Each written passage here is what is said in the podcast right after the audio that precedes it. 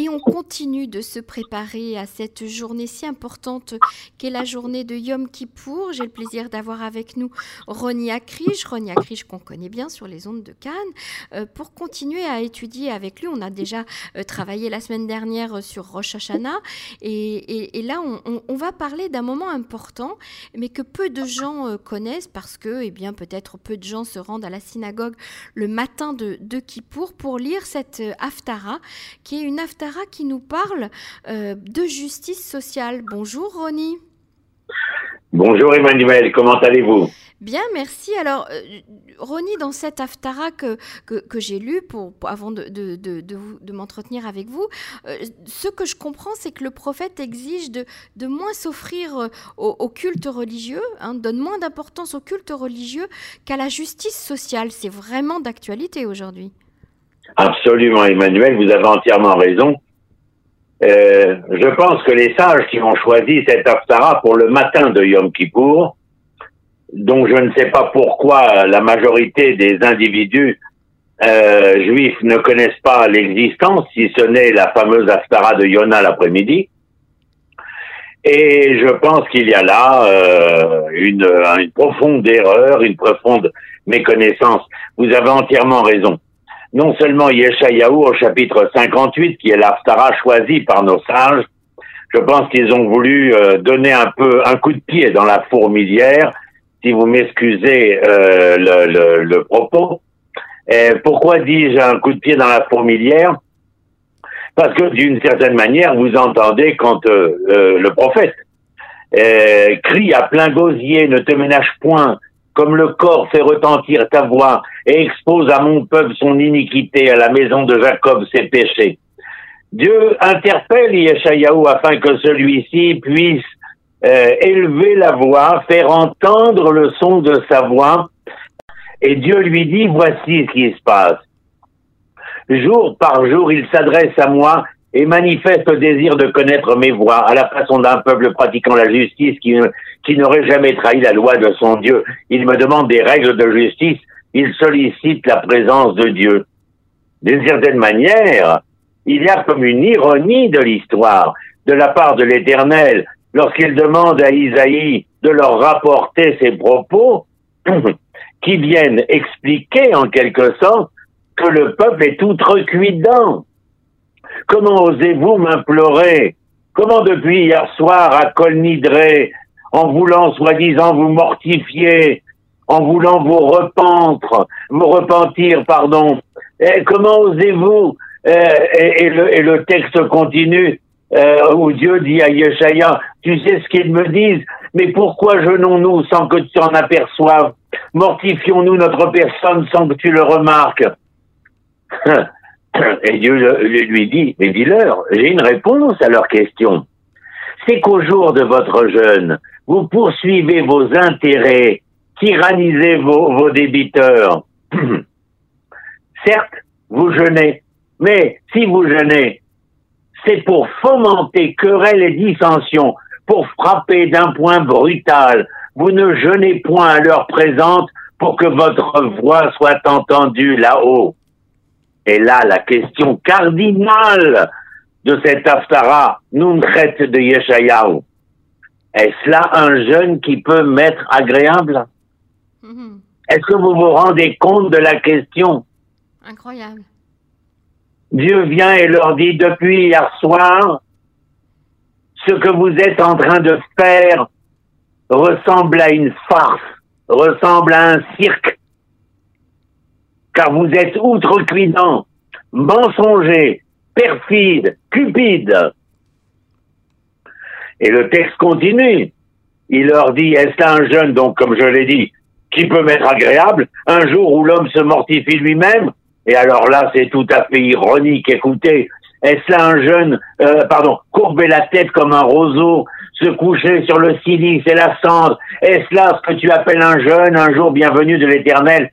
On a l'impression d'assister à une scène de Don Camillo. Euh, au moment où on se frappe la poitrine, où on se repent, la tête baissée, une espèce de contrition mal à propos. Et là, Dieu vient et dit à Yeshaya, de manière qu'il ne s'entend pas de deux façons. verset 6. Mais voici le jeune que j'aime, deux points. Mais voici le jeune que j'aime, deux points. C'est de rompre les chaînes de l'injustice, de dénouer les liens de tous les jougs, de renvoyer libre ce qu'on opprime, de briser enfin toute servitude. Mais plus encore. J'ai la chair de, poule, Ronnie. plus encore, Emmanuel, de partager ton pain avec la famille, de recueillir dans ta maison les malheureux sans asile, quand tu vois un homme nu, de le couvrir, de ne jamais te dérober à ceux qui sont comme ta propre chair. Touche là euh, euh, du, du, bout des doigts le, fondement même euh, de, de la société juive. De la société hébraïque, ma chère amie, parce que les juifs sont des êtres qui ont été exilés. Et je parle que s'adresse à des hommes qui sont tout ou partie de la souveraineté, de l'indépendance d'Israël. Le temple est debout, le, grand prêtre est là, le Sanhédrin est présent, les Lévis gèrent le ministère de l'Éducation et de la Culture.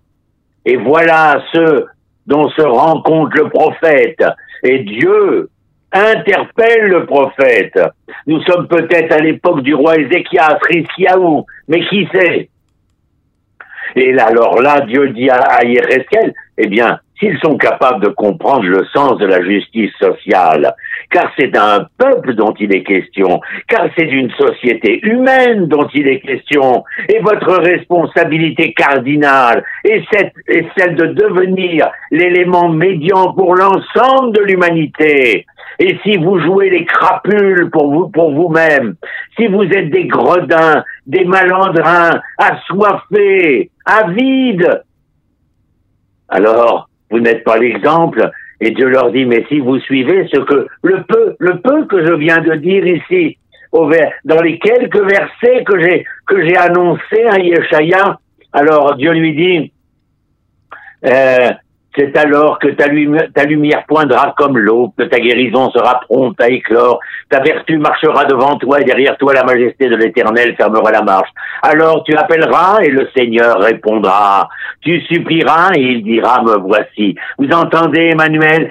Alors tu appelleras et le Seigneur ne te répondra pas. Tu supplieras et il ne te dira pas, me voici. Oui, si tu bannis de ton sein toute oppression, le geste violent et la parole malfaisante, si tu témoignes ta bienveillance à l'affamé et rassasies celui qui est torturé, alors, alors, ta lumière brillera au milieu des ténèbres et ta nuit sera comme le plein midi. Je me demande, je me demande quelquefois si, si c'est moi qui suis euh, dans, dans, dans, dans une folie d'essayer d'entendre, de comprendre, de connaître, de savoir ce que l'on veut dire à travers les textes tanariques qui sont si importants. Et je le dis surtout pour les obsédés talmudiques. Que le Tanar est essentiel, ce que l'on lit ce jour-là dans le texte de la Torah et cet Aftara choisi est une gifle, un soufflet donné à la face, à la figure d'individus qui prennent des vessies ou qui veulent faire passer des vessies pour des lanternes. Eh bien, Ronnie, cet enseignement euh, aujourd'hui, effectivement, est un souffle qui très fort, euh, qui nous réveille et qui, j'espère, réveillera beaucoup de gens autour de nous. On a envie de donner ce texte à lire à tout le monde euh, chaque jour. Très bien, merci beaucoup Ronnie Akrish pour cet enseignement puissant et je vous souhaite Tzomka Legmar Tova. Ktiva Vechatima Tova, à vous Emmanuel et à tous les auditeurs. Shalom, shalom.